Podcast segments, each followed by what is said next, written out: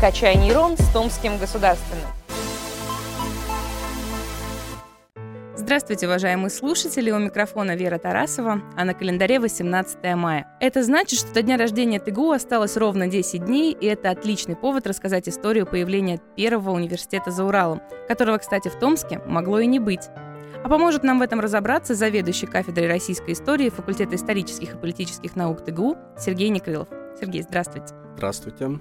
Давайте для начала расскажем, как вообще возникла идея учредить первый университет на территории Русской Азии. В 1803 году, когда начались реформы, знаменитая реформа Александра I, тогда и возникла идея открытия новых университетов. И одним из университетов, который предполагалось открыть здесь, в азиатской части России, стал и Сибирский университет. Но, к сожалению, идея тогда не смогла быть реализована сразу, хотя, в принципе, даже деньги на ее реализацию были. Один из известных промышленников Сибири, Павел Григорьевич Демидов, пожертвовал на строительство будущего Сибирского университета 50 тысяч рублей. Вопрос, а почему так получилось? Почему университет не э, сразу стали строить? Да просто население Сибири на тот момент было всего 1 миллион 200 тысяч человек на всю нашу большую Сибирь, а если говорить о Сибири, это от Уральских гор до Тихого океана и от э, фактически Северного Ледовитого океана до границ Китая. Вот такая территория Сибири была в то время. И на этой территории проживало всего лишь 1 миллион 200 тысяч. Да, то есть по сравнению с сегодня это один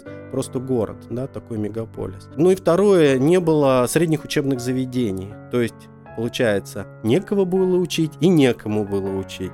Ну вот тогда поэтому идея еще не смогла быть реализована. И несмотря на то, что деньги были, эти деньги положили в банк, в государственный банк на э, сохранение под проценты. Они там лежали до того часа, пока университет не предполагалось уже, ну, так скажем, само открытие. А к этой идее открытия университета на протяжении первой половины XIX века возвращались несколько раз в 20-е годы, в 30-е годы, в 50-е годы. И вот только в конце 50-х, начале 60-х годов общество Сибири само созрело для того, чтобы открыть здесь университет. Начинается целое массовое движение за открытие университета. И лидерами в этом стали а, два человека. Это областники Николай Михайлович Ядринцев и Григорий Николаевич Потанин. Они начали организовывать лекции в поддержку открытия будущего Сибирского университета, говорить о том, что э, университет Сибири необходим. Многие э, выпускники гимназии и семинарии, к сожалению, уезжают из Сибири не возвращаются. Был такой отток молодежи.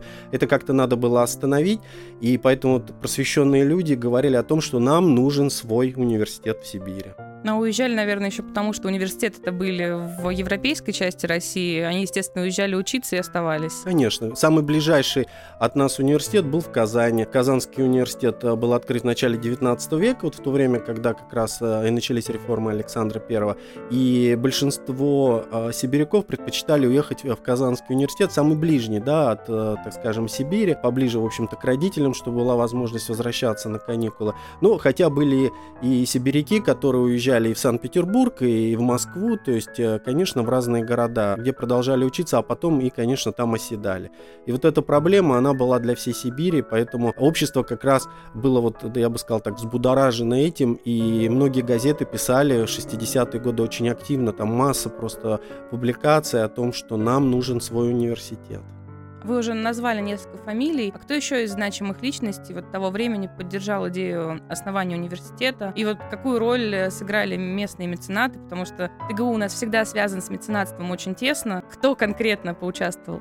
Да, три фамилии уже предыдущие назвал, но я бы еще сказал так, что, конечно, здесь э, большую роль действительно сыграли меценаты, но до меценатов я бы еще назвал э, буквально пару фамилий. Вообще, впервые записку о открытии университета в Сибири написал генерал-губернатор Казнаков. Он отправил императору записку о том, что необходимо открыть университет. Вначале еще до этого предполагалось открыть университет Тобольский, потому что Тобольск был центром, а, можно сказать, Сибири, административным центром, но к второй половине 19 века он уже терял былое значение. Поэтому началась, а, в общем-то, борьба выбора городов, какие города смогут быть. И Казнаков вначале даже предположил город Томск. Но потом местная администрация отговорила его и сказала, а почему бы университет не открыть в Омске, как а, административном центре Сибири, потому что Омск был э, центром генерал-губернаторства, фактически можно там было открывать университет. И вот здесь большую роль в том, что все-таки университет открыт был в Томске, сыграл Василий Маркович Флоринский. Ну, я бы назвал его первым, потому что без него, без его участия, без его, ну, я не знаю, мощной энергии, наверное, ничего бы не сложилось. Ну, и он один даже при всей его мощной энергии и связи, да, в императорской семье, а он был вхож а, в императорский дом а, в плане того, что был знаком с великими князьями, ну, из-за того, что был лечащим врачом многих, а, так скажем, жен великих князей. Определенные вопросы мог решать не через административный путь, да, а через личные такие связи. При этом он даже один бы все равно не смог решить все эти проблемы. И вот здесь как раз большая роль меценатства именно томские купцы не, так скажем, поскупились и решили э, помочь э, Томску, чтобы Томск стал именно университетским городом. И среди них, конечно, первую скрипку играет Захарий Михайлович Цибульский. Именно он первый 100 тысяч рублей выделил на создание будущего университета. Э, это достаточно громадная сумма по тем временам, очень большая, но если учесть, что весь университет был построен за 800 тысяч, да, то есть 100 тысяч, э, ну, это большая. Причем, когда вот эта борьба началась между городами, а, кто-то предлагал Томск, кто-то предлагал Омск, Цибульский написал письмо великому князю Константину Николаевичу, председателю Государственного совета, с тем, что он готов выделить такие деньги на строительство будущего университета, если университет откроет в Томске. А вот если это не произойдет, он эти деньги забирает обратно. На другой город он не собирается выделять 100 тысяч. При этом, если наоборот откроет университет Томский, он готов добавить к этой сумме еще 40 тысяч рублей, что, в общем-то, и сделал впоследствии, когда было принято решение об открытии университета в Томске. И вторую роль а, сыграла Томская городская дума. Томская городская дума выделила участок земли безвозмездно. Мы знаем, что с земли город собирал налоги, да, а в этом случае а, здесь, надо сказать, это был подарок городу. Томская городская дума дарит вот этот участок земли, где находилась в то время березовая роща, на которой сейчас стоит университет. И это было 40 десятин, ну, чтобы понять слушателям, сколько это, это территория, на котором сейчас расположены три университета политехнический, Томский государственный и э, Сибирский государственный медицинский. Но по определенным обстоятельствам в свое время, когда строился технологический институт, Флоринский передал часть земли под строительство технологического.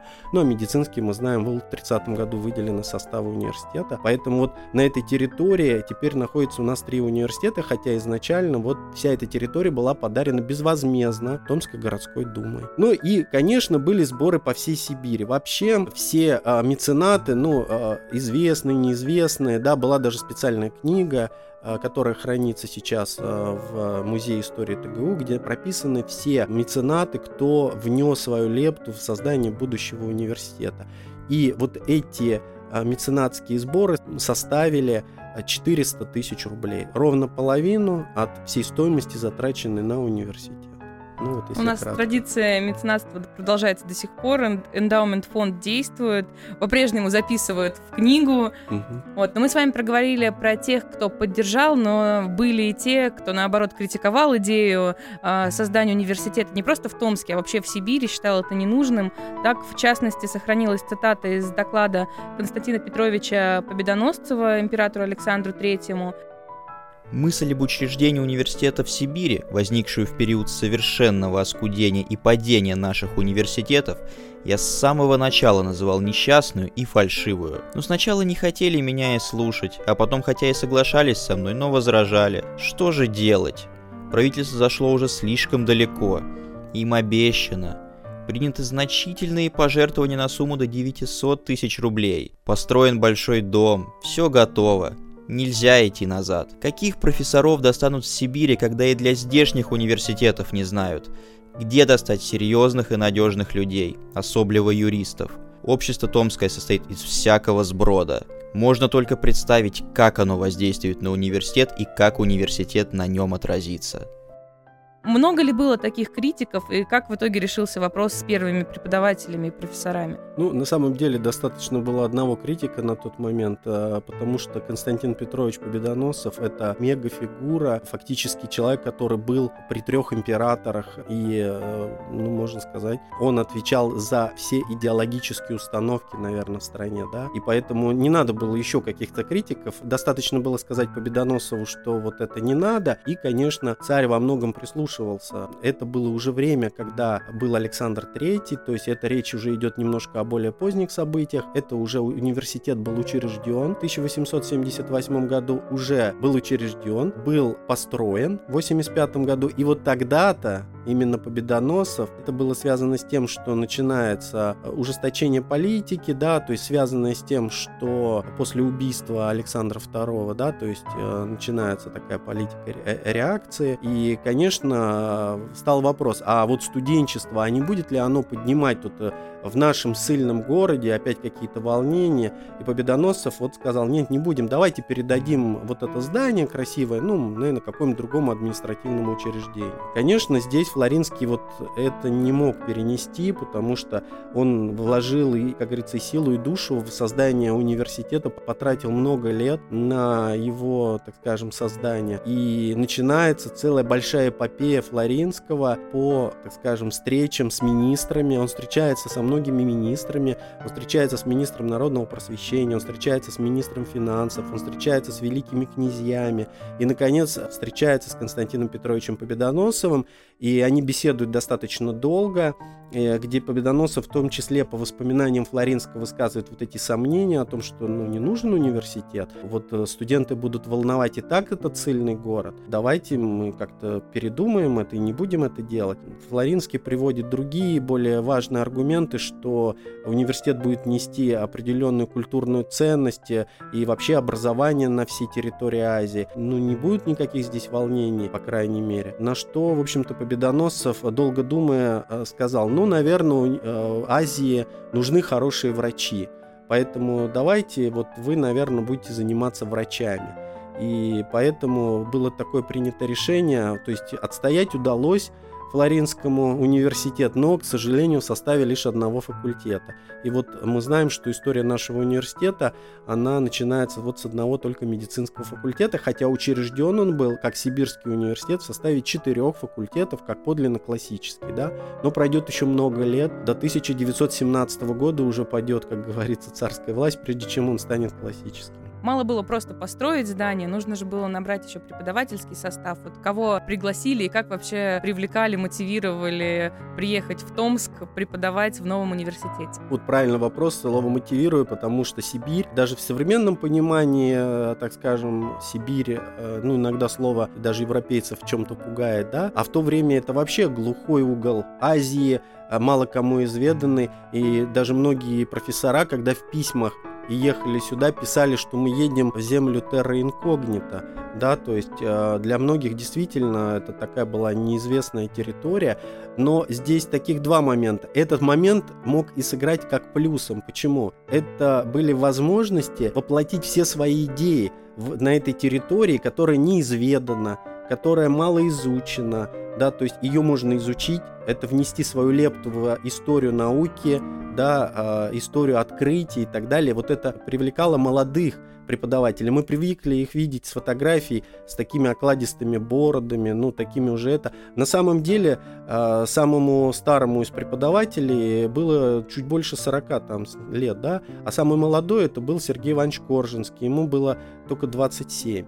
Даха, несмотря на вот такую импозантную фигуру, вот, это были достаточно молодые люди по тем временам, э, недавно, так скажем, получившие а некоторые даже еще не получившие докторские степени, а, защитившие магистрские диссертации, они ехали сюда, а, чтобы воплотить свои идеи. Но это была первая такая вот идея. Ну, конечно, на всем на этом не строится только, да, как бы привлекательность. Конечно, Флоринский понимал, что не все сюда поедут только вот за тем, чтобы воплощать какие-то свои идеи. Поэтому, конечно, Флоринский продумал, и это было решение даже правительства о том, что в университете оклады профессоров и преподавателей будут полуторными.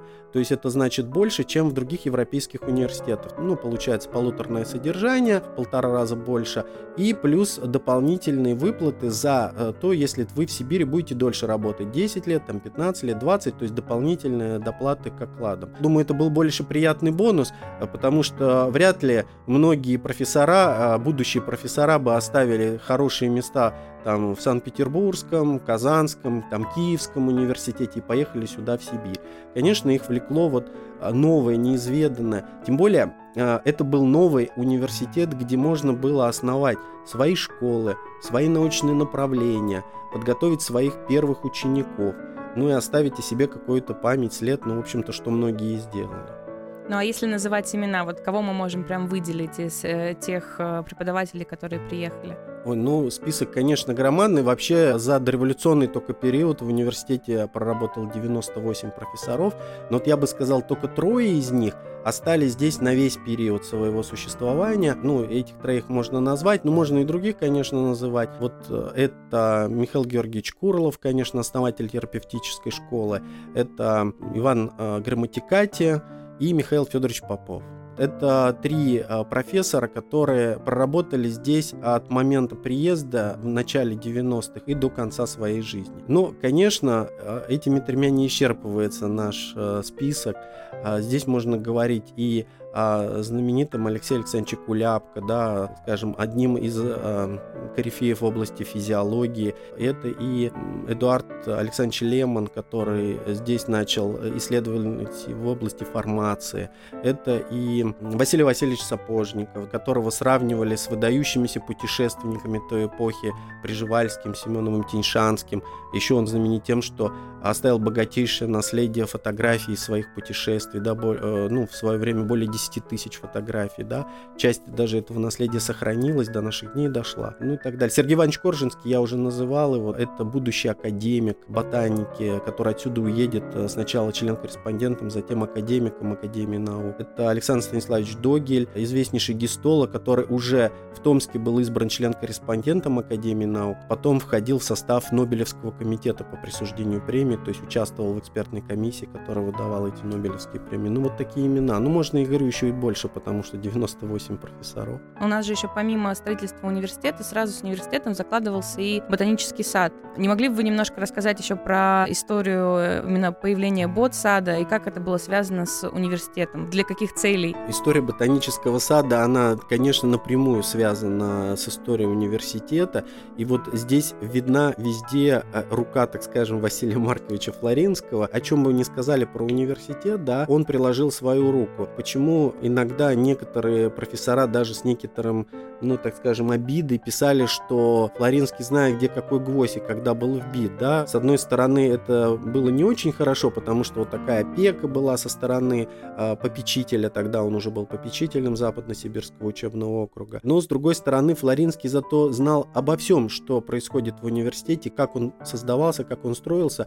И если говорить о ботаническом саду и здесь, он а, еще задолго до того, как университет даже был построен, разметил вот эту площадку, где сейчас находится ботанический сад, определил, где будут стоять первые оранжереи, и с первым садовником а, наметили, где будут какие посадки.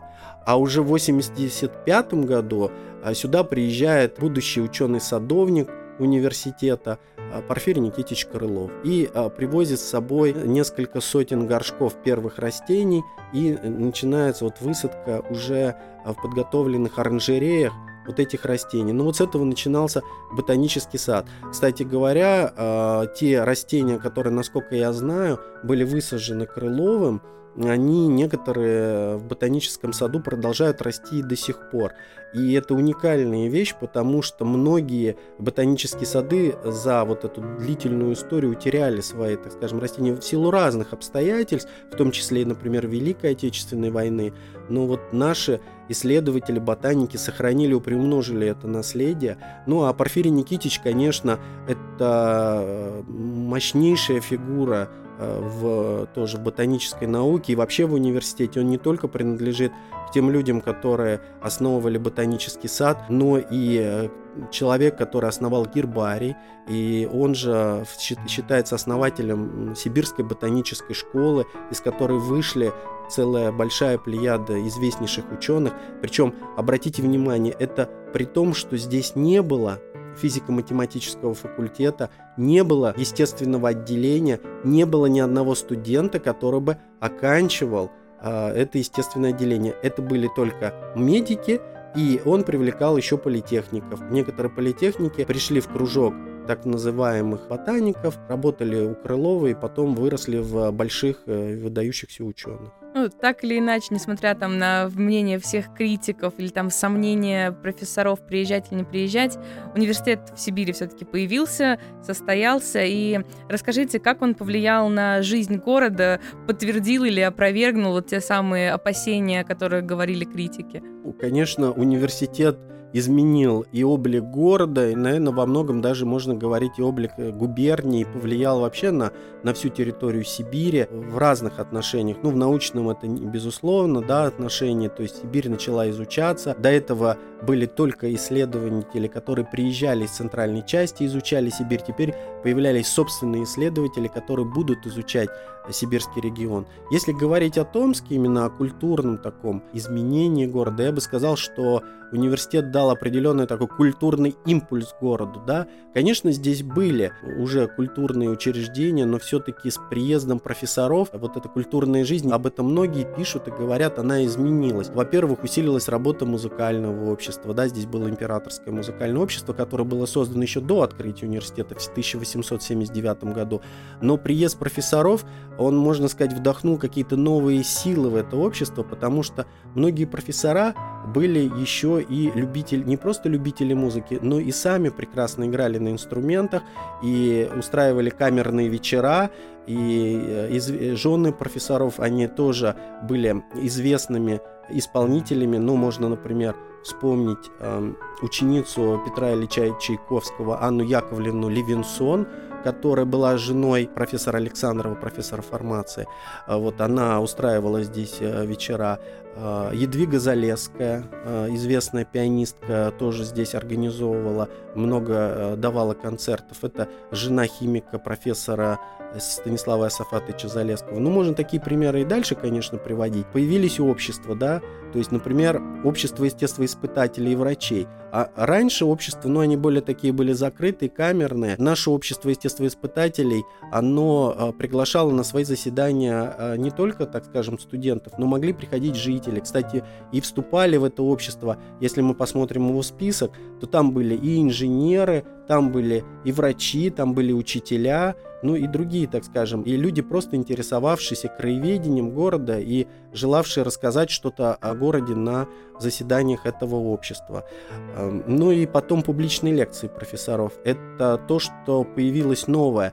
Э, жители города вообще могли прийти на любую публичную лекцию, она была открыта, причем названия всегда были очень популярны, например, там о Болтае, мог рассказать Сапожников, о том, как собирать гербарий, например, да, Порфирий Никитич Крылов мог рассказать. А, и, соответственно, а, вот такие публичные лекции, они привлекали в том числе жителей города и молодежь, которая в будущем тоже пойдет поступать в университет. Ну, об этом хотел сказать, что, конечно, во многом вот эта ситуация такого была прямо культурного подъема, я бы так сказал. Но сегодня уже сложно представить, что когда-то нельзя было прогуляться по университетской роще, полюбоваться красотами ботанического сада, а над проспектом Ленина не возвышалось наше величественное здание главного корпуса в стиле классицизм. Сейчас ТГУ по праву является одним из главных символов Томска, но даже спустя 144 года таит в себе много загадок и открытий, о которых мы обязательно расскажем в наших следующих выпусках подкаста «Качай нейрон с Томским государственным». Но я напомню, что сегодня у нас в гостях был заведующий кафедрой российской истории факультета исторических и политических наук ТГУ Сергей Некрылов, а вопросы с большим интересом задавала я, Вера Тарасова. Услышимся!